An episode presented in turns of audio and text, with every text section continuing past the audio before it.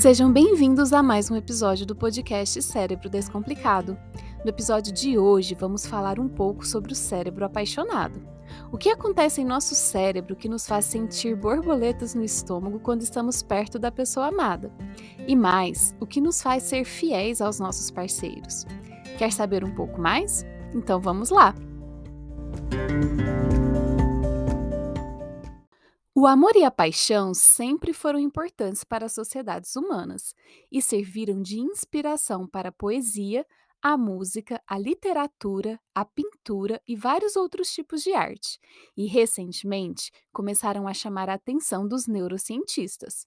Afinal, quem não gostaria de compreender como o nosso cérebro media todas as respostas emocionais e comportamentais associadas ao amor e às conexões emocionais entre seres humanos? O amor romântico se desenvolveu evolutivamente a partir de mecanismos neurais associados à corte, podendo ser considerado uma forma de comportamento de corte humano. Ele se assemelha aos comportamentos de corte de outros animais em vários aspectos, incluindo o aumento na energia, a atenção focada, a perseguição obsessiva, gestos para geração de vínculo e motivação para ganhar o parceiro preferido. O amor romântico seria um sistema que tem como objetivo garantir que os parceiros estejam juntos para a reprodução e pelo tempo necessário para a criação da sua prole, sendo especialmente desenvolvido em espécies que precisam da cooperação de ambos os pais para a criação dos filhos. E este é definitivamente o caso dos seres humanos, já que os nossos filhotes permanecem dependentes dos pais até o final da adolescência.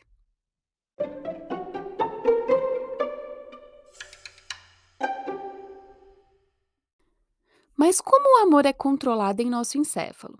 Assim como outras emoções, o amor romântico é regulado neuroendocrinamente, sendo que vários hormônios e neurotransmissores estão relacionados, incluindo a ocitocina, a vasopressina, a dopamina, a serotonina, o cortisol, fatores de crescimento neural e a testosterona. Vamos entender um pouco sobre o papel de cada uma dessas substâncias no amor romântico. Em estudos com animais, a ocitocina e a vasopressina têm sido relacionadas à formação de pares, à monogamia e ao amor. Ambos hormônios são produzidos pelo núcleo paraventricular e supraóptico do hipotálamo e liberados pela neurohipófise. Como hormônios, essas duas substâncias apresentam efeitos sistêmicos a ocitocina mediando o trabalho de parto e a amamentação, e a vasopressina regulando a pressão arterial e a diurese. Entretanto, quando agem no cérebro, como neuropeptídeos, eles podem apresentar outras funções. Estudos demonstraram que receptores para a ocitocina e a vasopressina estão presentes em várias áreas relacionadas às emoções e ao amor, incluindo o nosso sistema de recompensa. A ativação do sistema de recompensa é essencial para a formação de pares. De fato, estudos com ratos selvagens demonstram o papel primordial da ocitocina e da vasopressina na formação de pares. Há duas espécies próximas de roedores selvagens: o rato da pradaria, monogâmico, e o rato da montanha, que tem comportamento promíscuo. Os pesquisadores demonstraram que estes ratos apresentam diferenças na distribuição dos receptores de ocitocina e vasopressina em várias regiões-chave para a ligação emocional, sendo que os ratos monogâmicos parecem possuir uma maior concentração destes receptores nas áreas de recompensa do cérebro. Em fêmeas, a ocitocina parece ter um papel mais importante na formação do vínculo, enquanto em machos, este papel parece ser da vasopressina.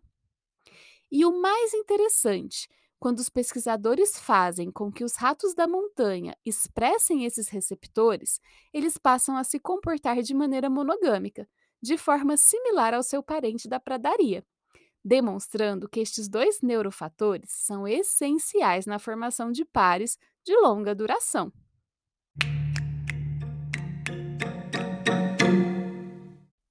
A ocitocina e a vasopressina promovem, portanto, a conexão emocional quando interagem com o sistema de recompensa, levando ao aumento da atividade da dopamina nesta via neural.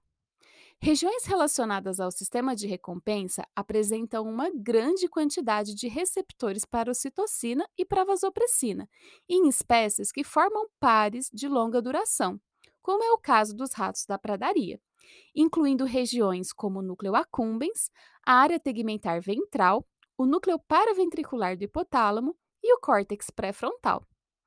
A liberação da dopamina no núcleo accumbens, agindo nos receptores do tipo D2, parece ser crucial para a criação de laços duradouros nessa espécie. Muitas pessoas podem, inclusive, argumentar que o amor se parece muito com o vício. E, na verdade, esta ativação do sistema de recompensa funciona de uma forma muito parecida com sua ativação em condições de vício inclusive com ação similar nos mesmos receptores dopaminérgicos.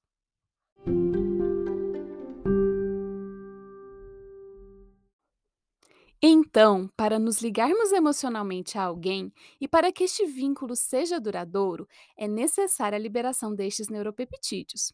E essa liberação acontece quando somos abraçados, recebemos carinho ou durante as relações sexuais. Tudo aquilo que provavelmente você adora fazer com seu bem-amado. Outro neurotransmissor relacionado ao amor é a serotonina, a famosa serotonina, conhecida como neurotransmissor da felicidade. Mas o que acontece no início do amor romântico é uma depressão nos níveis de serotonina, o que pode nos levar a comportamentos compulsivos, ansiedade e uma pitadinha de estresse. Quem nunca sentiu tudo isso quando esteve apaixonado? Pessoas apaixonadas também apresentam aumento na ativação do eixo hipotálamo, hipófise e adrenal, que levam à liberação do hormônio cortisol, conhecido como hormônio do estresse. Sendo assim, os novos relacionamentos são acompanhados por uma boa dose de estresse. Já os relacionamentos longos, que trazem aquela sensação de segurança, podem ter o efeito oposto, reduzindo os níveis de estresse. A testosterona é outro hormônio que parece estar relacionado ao amor romântico e à formação de pares. Estudos demonstram que os níveis de testosterona reduzem em homens e aumentam em mulheres no início do relacionamento. Como nós vimos, a maior parte destes dados foram obtidos em animais, mas em seres humanos? Em seres humanos, precisamos nos basear em estudos de imagem para tentar compreender o que está acontecendo no cérebro durante o início do amor romântico. Estes estudos demonstram que apaixonar-se ativa as áreas relacionadas ao sistema de recompensa, assim como nos animais, incluindo o núcleo accumbens. Além disso, os estudos demonstram a desativação de áreas corticais, incluindo a amígdala, o córtex temporal, frontal e pré-frontal. A desativação destas áreas pode ter relação com comportamentos expressos durante este momento. A amígdala, por exemplo, processa respostas de medo, e a sua desativação pode refletir um menor medo ao realizar comportamentos que te levem à aproximação da pessoa amada. Esta desativação pode inclusive ser causada pela ocitocina, já que ela tem um efeito de inibição sobre a amígdala. Já o córtex frontal está envolvido na experiência de emoções negativas e no julgamento. A desativação desta área pode estar relacionada à nossa dificuldade de fazer um julgamento real das características do parceiro nessa fase. Consideramos quase sempre esta a pessoa mais linda do mundo.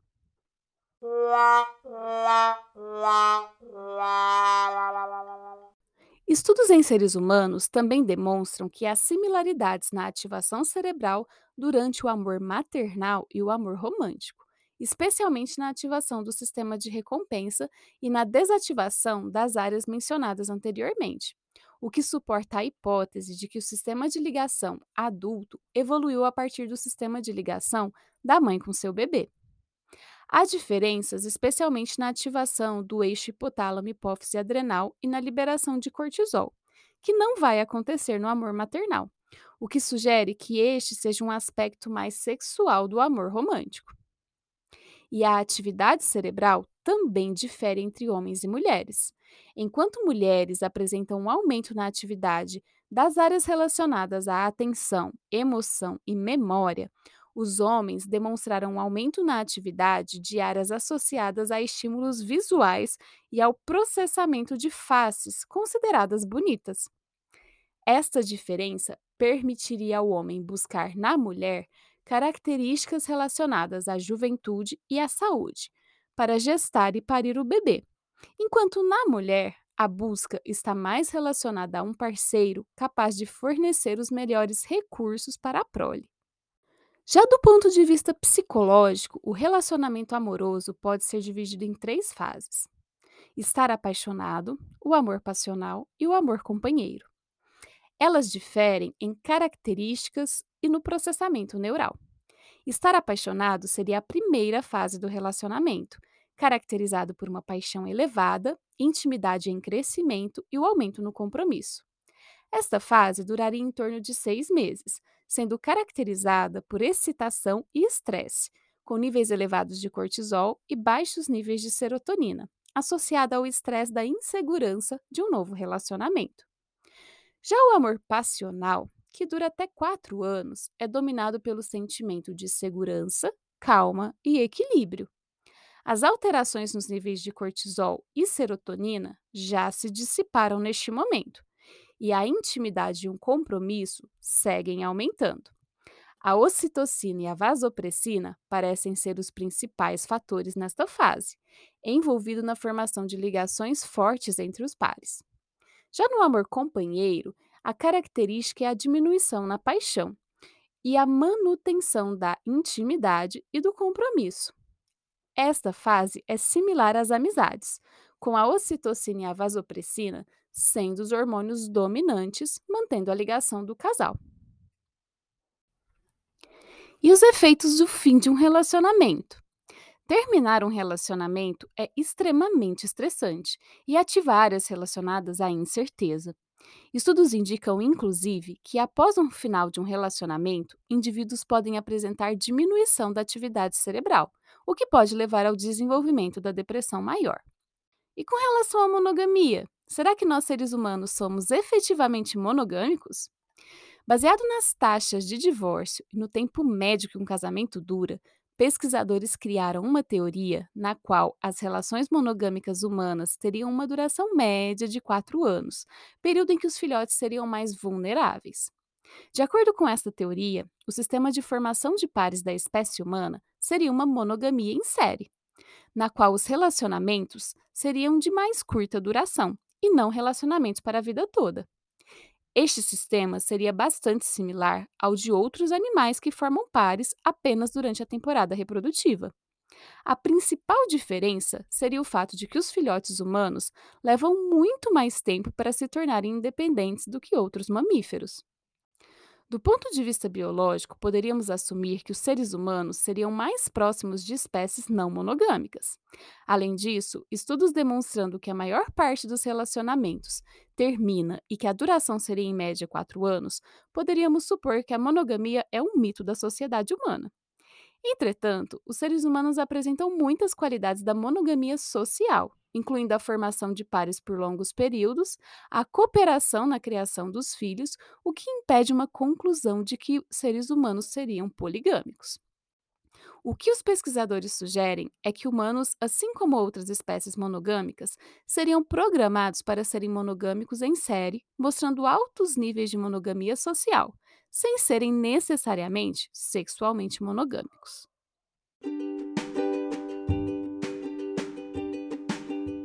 Este foi mais um episódio do podcast Cérebro Descomplicado.